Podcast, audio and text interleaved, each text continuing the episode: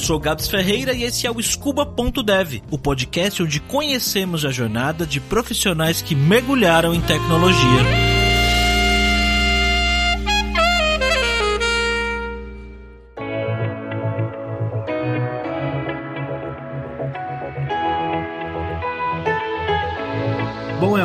Antes de mais nada, eu queria que você falasse pra gente de onde você é e quantos anos você tem. Então, eu sou de Adema, São Paulo e hoje eu tenho 22 anos. E bem, hoje você já trabalha com tecnologia, né? Você tá aí há um tempo no mercado, mas eu queria entender como que você se envolveu com essa área. Você era aquele moleque que desde pequeno já queria programar, já mexia em computador, como é que foi isso pra você? Eu não comecei, né, na área de informática. Quando eu tava no ensino médio, eu meio que não sabia o que eu queria fazer. Então, tentei de tudo, assim, desde, sei lá, pensar em fazer matemática ou física, ou sei lá, qualquer outra coisa assim aleatória. Então, eu não tive contato com informática até meus 17 anos por aí. Então, relativamente comecei bem, é um pouco tarde, né, entre aspas. O meu primeiro contato com informática foi no ensino técnico. Era um, um curso que tinha aqui perto da, da escola, essa escola de tecnologia. Ah, me matriculei porque era o que eu tinha familiaridade, né? Meu pai, ele mexia com computadores, a gente gostava, então eu tive acesso a um computador muito cedo, que na época era era um privilégio, né? Então aqueles computadores brancos lá, é, então eu mexia um pouquinho com isso, mas nada relacionado à programação, né? Realmente só para jogar mesmo e tudo mais. E aí eu entrei no ensino técnico, eu não sabia nada de programação nem nada, só que eu conhecia o termo programar, mas enfim, eu, eu não sabia o que era de fato programar no computador. E aí nesse ensino de informática eu tive aula com, com um professor chamado Rafael, era programador, ele era professor de matemática né, na faculdade e ele também tinha experiência com programação. Aí eu comentei com ele que tinha muito interesse em programar, é, mexer com essas coisas, e ele me passou alguns recursos para estudar sozinho. Então, tinha lá os recursos de Python, acho que foi a primeira linguagem que eu mexi foi Python. Bom, eu fui pesquisando, futucando as coisas, até que eu encontrei os cursos da Loura. Eu peguei na época que tinha lá os cursos de aula de programação e tudo mais, de HTML e CSS, e eu comecei a fazer esses cursos. Quando foi isso, mais ou menos, cara? Foi em 2017, tá? Com 17 anos na época. Eu comecei a estudar, fui futucando, eu sempre perguntava para ele, e, cara, eu achei legal, assim.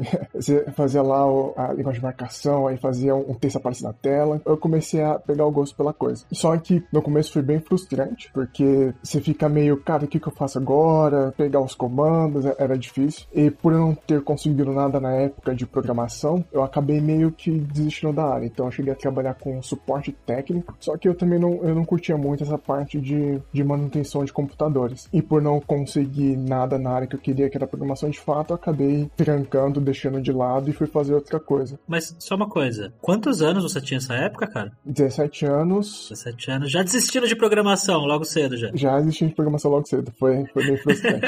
Pode ver que o meu nível de, de garra na época tava bem baixo. E foi sempre assim, é, sempre estudando sozinho, né? Bem autodidata, pelos cursos da Lura, pelo o curso de informática que eu fazia. Nessa mesma época do ensino técnico, né, com, com o professor Rafael, eu ainda não sabia o que eu queria, mas eu sempre estava testando as coisas. Então, eu sempre perguntava para ele é, as possibilidades de, de trabalhar com programação, o que eu podia fazer ou não. E como ele era matemático, ele comentava muito sobre como programação funcionava nessa área de, de matemática aplicada mesmo. Então, foi aí que eu tive meu primeiro contato com a ideia de talvez virar um, um físico. Eu lembro que ele me levou na USP, aí lá eu conheci a, a galera de ciência da computação, a gente interagiu bastante. Eu fiquei muito empolgado porque as galeras mexiam com uns negócios tipo de fazer robô mesmo, de programar robô. Tinha outros que usava a ciência para descobrir exoplanetas, essas coisas. Então, tipo, era um negócio que eu fiquei bem apaixonado quando fui lá na USP visitar o campus deles. Quando chegou nos meus 18 anos, né, eu já tinha essa ideia das possibilidades que eu poderia fazer ou não, só que eu ainda não sabia como programação se encaixava. Então, chegou um momento que eu tive que decidir qual faculdade eu queria fazer. E na época eu tava entre ciência da computação e estatística. Então, eu acabei optando por estatística, porque tava dentro do, da grade curricular que eu gostava, então, tipo, eu queria aprender os negócios de algoritmos, de dados e aplicar isso para alguma coisa de, de dados, algo assim. Aí acabei indo para estatística, eu cursei um semestre. Lá dentro mesmo, eu tive também aulas de física, que eu gostei bastante. Também tive aula de algoritmos e de dados. E foi nessa época que meio que reacendeu de novo aquela curiosidade de programação, porque quando eu fiz as matérias, eu já estava familiarizado familiarizado com o conceito de código, eu sabia programar em Python e utilizar as linguagens. Por conta da, das matérias,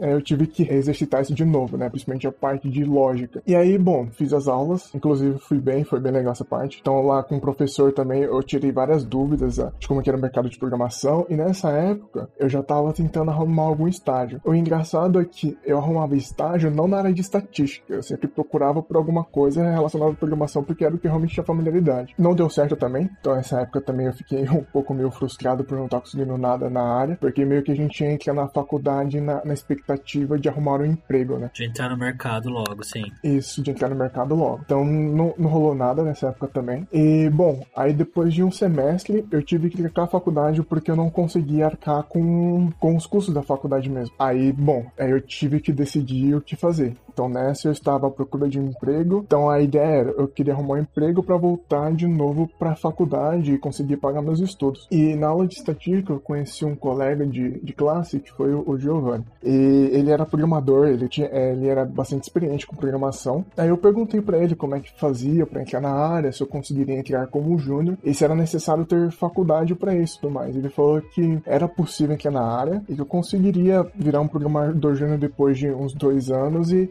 após esses dois anos eu conseguiria o suficiente para conseguir pagar meus estudos e voltar para a faculdade eventualmente. Programação era o que eu sabia na época e foi meio que o caminho mais fácil para conseguir um, um, emprego, já que eu não precisava de, é, de uma faculdade e tudo mais, os cursos técnicos ajudavam. Mas aí eu precisava voltar a estudar, só que eu não tinha o, o, os recursos financeiros para conseguir o, pagar os cursos ou o que quer que eu queria fazer na época. Foi aí que eu pedi ajuda para um outro professor, que foi meu professor de ensino médio, então ele me dava aula de matemática. Eu expliquei para ele toda a situação, na época tinha um bootcamp que estava lançando, e aí eu pedi ajuda, né, para ver se tinha como ele financiar meus estudos, para que com os estudos eu conseguiria é, arrumar um emprego e com isso eu devolveria para ele o, o, valor financiado. E aí ele, é, ele financiou meus estudos e a única coisa que ele pediu que eu retribuísse ajudando outra pessoa. Né? Então, da mesma forma que ele me ajudou, o que ele pediu de volta foi que eu ajudasse outras pessoas. Fazendo esse bootcamp, na mesma paralela eu estava é, procurando por empregos e eu consegui um, um, um estágio, porque na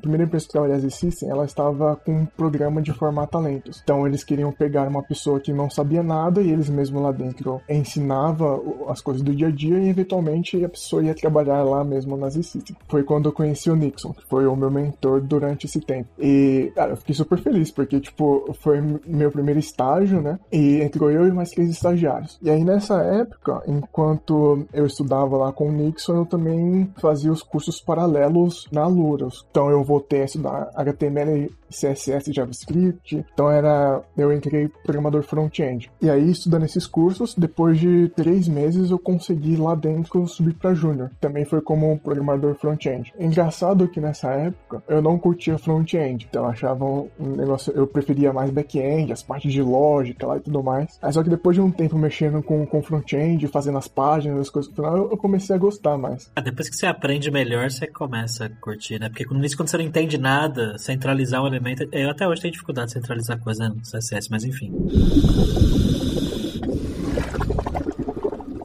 Eu fiquei como programador júnior lá durante um ano e sete meses, acho que foi por isso aí. E, e foi nessa época que a Loura estava lançando o, o bootcamp de front-end, que o professor foi o Mário Soto. E aí é, eu fiz lá a semana do React e depois eu fui ver a landing page para ver a, a, grade curricular, o que, que, tinha lá. E cara, tinha umas tecnologias muito chiques de front-end que eu nunca tinha ouvido falar e eu fiquei curioso em relação a isso, porque tipo, foi um negócio muito despretensioso. Ah, legal, a gente vai aprender Storybook, Next.js e tinha lá um, um, também a parte de testes automatizados. Isso me chamou bastante atenção porque na época eu tava muito no hype de, cara, eu quero aprender a fazer testes, né? Eu estudava essas coisas, mas eu não sabia como aplicar no front-end e foi uma das razões por que eu entrei no, no, no, bootcamp. E, cara, eu acho que foi uma das experiências mais legais, porque, assim, lá dentro eu não só me desenvolvi tecnicamente, tipo, eu realmente aprendi bastante coisa, assim, de, de front-end, mas eu também desenvolvi na parte pessoal, assim. Então, eu nunca fui muito de, de, de ter traquejo social, de conversar com as pessoas e tudo mais. Eu, eu interagia bem pouco. E aí lá dentro eu dei o benefício da dúvida de tentar um negócio diferente, né? Então uh, eu interagi com os alunos, eu fiz aquela parte lá da, de apresentação inicial que você coloca lá quem você é, o que você gosta de fazer. E é engraçado que mesmo atrás de, de uma tela de um teclado, eu fiquei meio nervoso, assim, para fazer. E, e, durante as semanas tinha a, as sessões de dúvidas, né? Pra gente participar das lives e tirar dúvidas com o professor. Aí, de novo, despretensiosamente, só pra ver no que ia dar, eu, eu, eu participei das lives, né? Então eu, eu, eu, conversava lá com os alunos, interagia com o professor e tirava bastante dúvida. E, cara, foi uma experiência muito legal, porque eu acho que eu participei de quase todas as lives lá, é, interagindo, e isso meio que destravou essa chave de, de ter uma estratégia social, de interagir mais com pessoas, e isso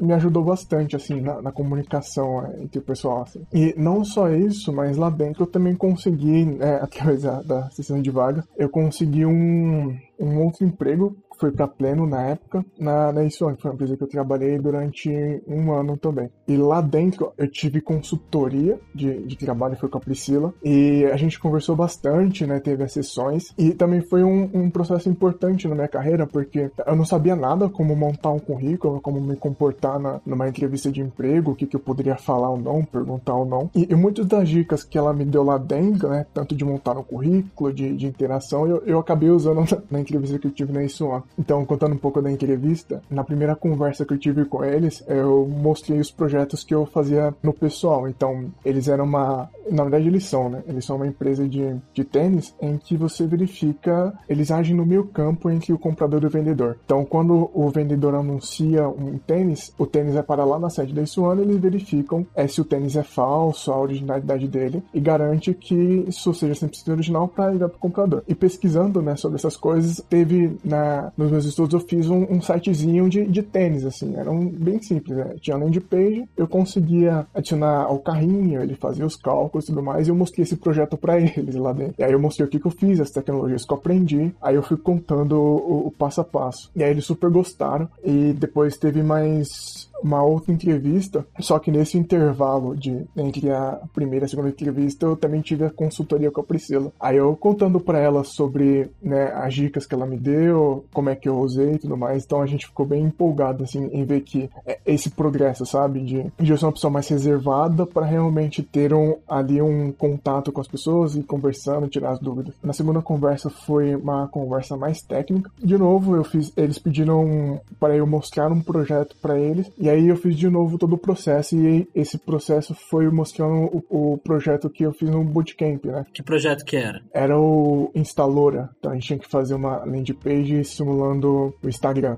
Eu, eu mostrei para eles tudo que eu fiz, o processo, e foi legal porque assim, é, isso me ajudou a exercitar o, o, o que o Mário ensinou nas aulas e eu tava reforçando os conceitos e explicando aquilo para outras pessoas como é que foi todo o processo de resolver os problemas, né? Eles também super curtiram, mostrei lá a parte de testes automatizados tinha uns negócios muito chiques de, de componentes. E aí foi quando eles me contrataram e eu entrei como pleno. E o curioso é que quando eu entrei lá dentro, trabalhei com. Na verdade, eu trabalho ainda hoje com, com um designer e ele conhece o, o, o Diego, que fazia parte da experiência dos alunos lá dentro, e também conheceu o João. Teve o Diogo e também tinha um outro, o João lá dentro também. O João, na verdade, foi o Júlio perguntou se eu estudava na Lourdes, se eu fiz um bootcamp, e aí eu sabia que eles conheciam e, eu, é, e ele me conhecia através do Diogo. Foi um negócio bem engraçado, assim. Fiquei bem, bem surpreso que a, a galera de fora me conhecia do bootcamp da Loura. É, o, o Júlio é marido da minha chefe, que é a Júlia, que indicou você pra essa conversa aqui hoje. Cara, tipo, eu fiquei bem surpreso na época, tipo, de o pessoal se conhecia assim.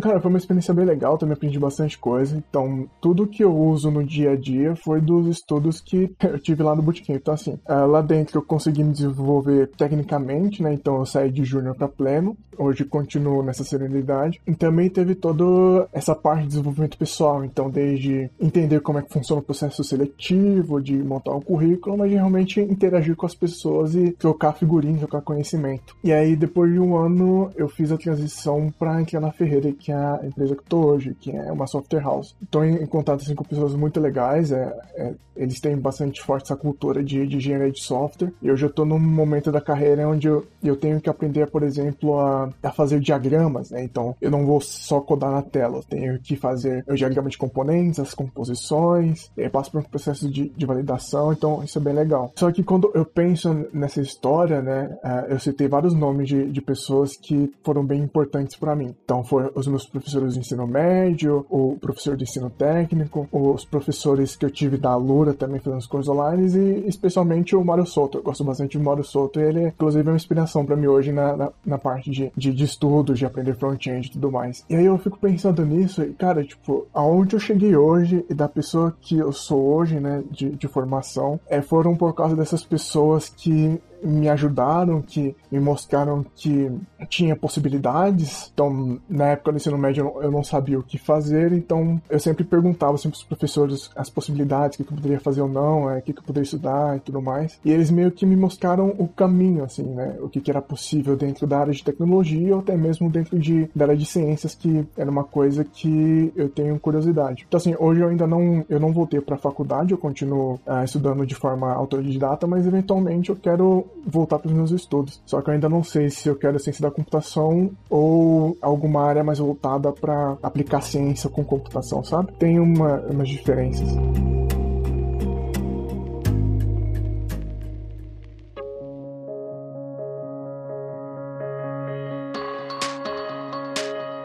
E o que, que você faz no seu trabalho hoje, cara? Com o que você está trabalhando especificamente? Cara, hoje eu sou programador front-end. Eu descobri que eu gosto bastante de front-end depois de um tempo. Então, hoje eu, eu sou muito aquela coisa do que o Paulo Silveira fala de dev ter. Eu busco me aprofundar nos conceitos de front-end, mas durante esse tempo eu também foquei em outras áreas. Então, eu estudei um pouco de design, UX. Então, uma coisa que eu gosto bastante na área de design é, é, é tipografia. Então, é, é, um hobby assim, que eu gosto bastante. E aí eu também fui para a área de testes. Então, eu também terminei um curso recentemente para ser engenheiro de qualidade de software. Então eu sou meio que um QA basicamente. Eu atuo também nessa parte hoje na Ferreira. Então eu cuido do, dos processos de padronizar testes, eu também cuido da parte de testes de front-end, é, especialmente de, de componentes tudo mais. Também é, tem a parte onde eu gosto de estudar outras coisas por fora. Atualmente eu ando estudando teologia, e, mas também eu, eu gosto de outros estudos, tipo estudos clássicos mais. Então é um negócio que eu faço realmente por amor, assim, tipo, eu estudo o que dá na telha ele eu realmente gosto de estudar porque isso é bem prazeroso para mim. Então eu me aprofundo em front-end, mas eu tento buscar conhecimento de outras áreas, assim. E como que você se organiza para estudar? Você tem uma rotina específica, um ritual específico para estudar coisas novas?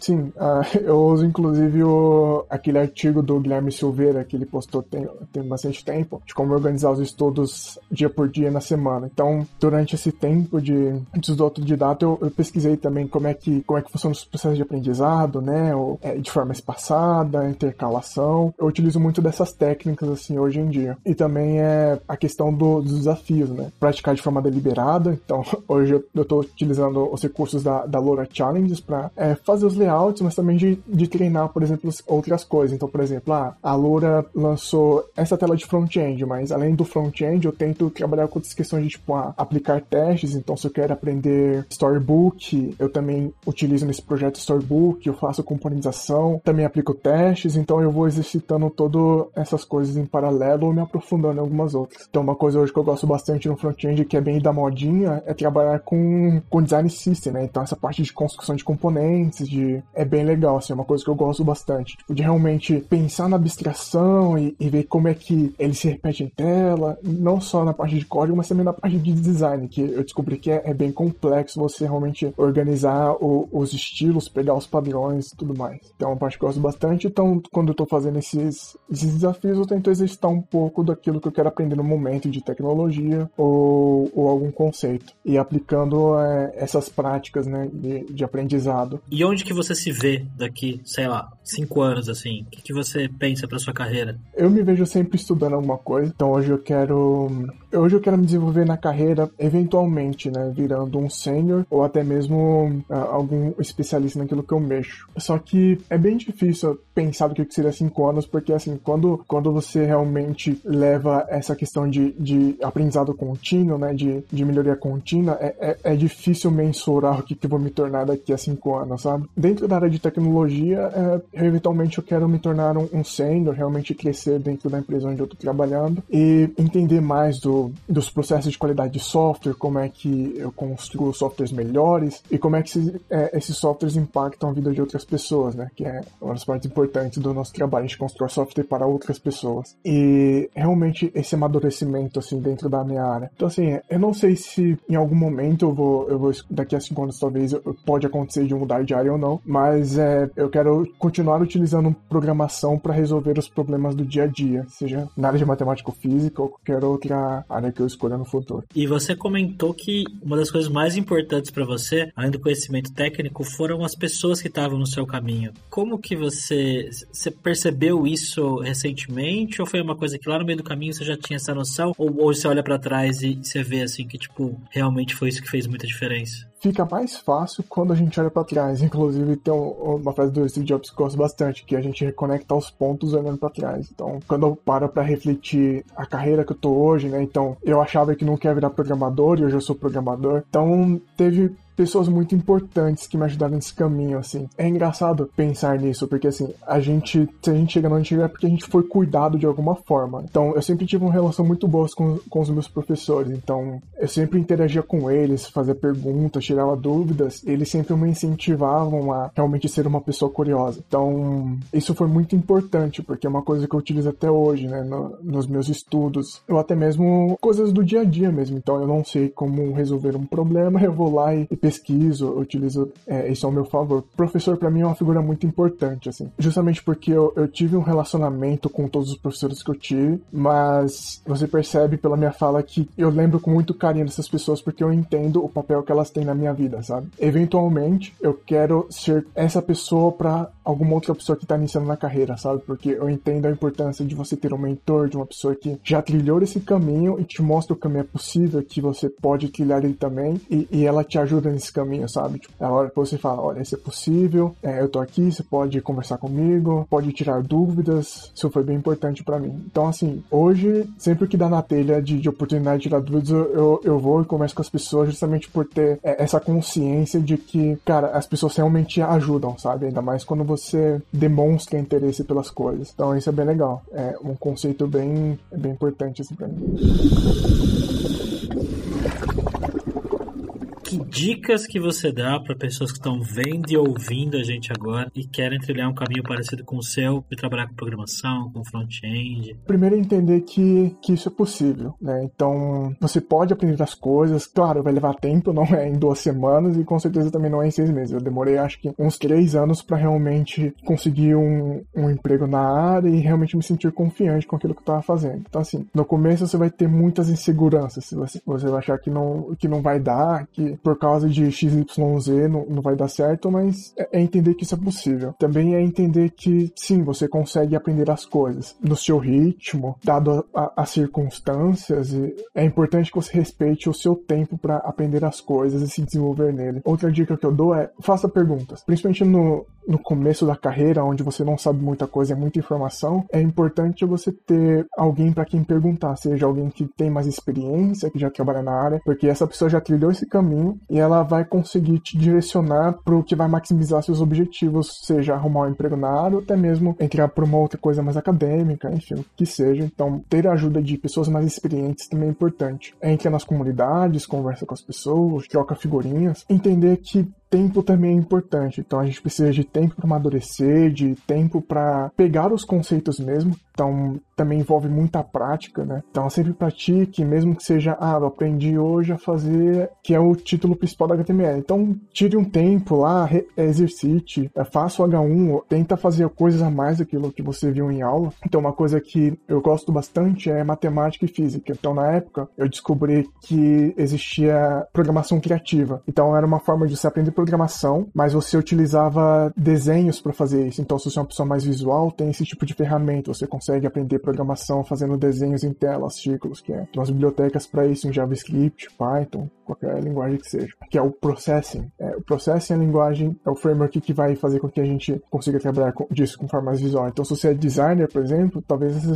seja, uma possibilidade de, de aprender programação. Então, é, é, é realmente entender com o que você gosta mais, seja a parte visual, a parte realmente técnica, e juntar isso com a programação do dia a dia. E que nem você falou, ter paciência, né? Porque no início a gente às vezes quer a coisa muito, as coisas muito rápidas, né? Eu até entendo, porque assim, a gente vive numa época que, cara, tudo é muito rápido, tudo é muito instantâneo, e a gente acha que com estudos vai ser a mesma coisa, só que estudos é frustrante porque ele demora mais, né? Então, você precisa desenvolver é, essa resiliência para cair, se levantar e realmente continuar a ter a perseverança nos estudos. Eu acho que perseverança, essa coisa de garra, é muito importante. Disciplina também, então, organizar os estudos é muito importante. Eu utilizei na época o método do Guilherme Silveira, mas você pode combinar os métodos do Guilherme Silveira com vários outros dentro da área de, de ciência de aprendizagem. Então, adaptar para o que funciona com o seu cronograma, com o tempo que você tem, isso é muito importante. Isso também te ajuda a manter a consistência, né? Então, ah, eu sei que segunda, todo dia eu vou ter 30 minutos para estudar HTML, CSS e JavaScript. Ou fazer uma aula, você pode separar, por exemplo, ah, fazer aula num dia e praticar no outro. Então, são várias possibilidades dentro de, de como é que você pode organizar seus estudos. Isso é o que eu mais gosto do, no, no estudo autodidata e autônomo. Você tem a flexibilidade para encaixar da forma como funciona para você e dentro do, do seu cronograma, dentro do seu tempo e dentro do seu ritmo, que é o mais importante. Entender essa diferença, entender o seu tempo, é importante porque isso evita a gente ficar se comparando com outras pessoas, assim. Então, é muito fácil a gente cair naquela de, tipo, ah, olhar pro programador que já trabalha com inteligência artificial, ciência de dados, faz um monte de coisa lá de, de muito chique e a gente tá lá no HTML CSS pode ser bem frustrante. É, é entender essa diferença de tempo, então essa pessoa tem muito mais tempo do que a gente. Também entender o nosso contexto, o momento que a gente está na carreira. Então, tudo isso é importante na hora de, de trilhar esse caminho mais autodidata, mas se não for, eu sei que nem consegue a forma de dados, então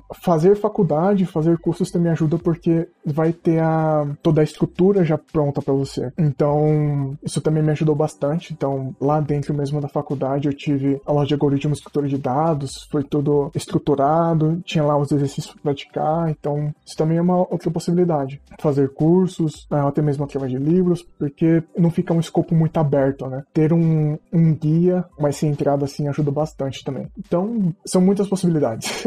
E o que, que você está estudando nesse momento, cara? Cara, nesse momento eu tô me aprofundando em engenharia de software. Então, entendendo os processos de como funciona, por exemplo, testes, entendendo como organizar um projeto. Então, uma das coisas que eu gosto de fazer hoje são diagramas. Então, assim, no começo a gente acha que tudo é codar, então você marreta código lá, e, mas na verdade não, tem todo um processo de planejamento. Esse processo de, cara, eu olhei uma tela, então eu tenho que organizar qual vai ser a composição de componentes, qual vai ser o nome dos componentes, como é que eu vou organizar eles, como é que vai ser a chamada entre esse serviço e aquele outro serviço. Então, é uma coisa que eu ando estudando hoje. Isso é muito legal, assim, tipo, especialmente no front-end, onde as coisas parecem muito mais caóticas, né? Porque muito dessas questões de, de arquitetura a gente vê mais do lado do back. Então, trazer isso pro, pro front, aplicar, é, tá sendo o que eu ando estudando hoje. Entender padrões, entender como estruturar projeto, entender como é, fazer componentes. Então, hoje no front-end, o que eu ando mais curtindo de fazer é essa parte de arquitetar UI, né? Então, eu olho para um designer do Figma, aí eu separo as cores, separo os temas tudo bonitinho. Essa parte de, de arquitetura, de padrões, de aplicar testes, qualidade de software, é que eu estou buscando aprofundar hoje. E claro, também me aprofundando mesmo em, em questões de front-end, como performance, como é que funciona, por exemplo, a biblioteca do React por baixo. Então, são coisas que eu ando me aprofundando assim.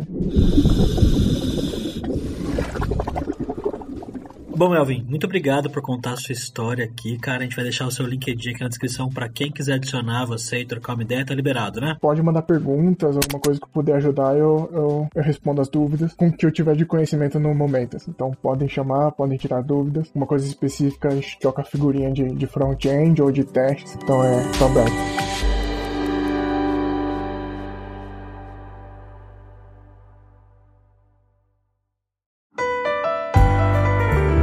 Esse foi mais um episódio do podcast Scuba.dev, uma produção Alura. Mergulhe em tecnologia e venha ser um dev inteiro. Este podcast foi editado por Radiofobia, podcast e multimídia.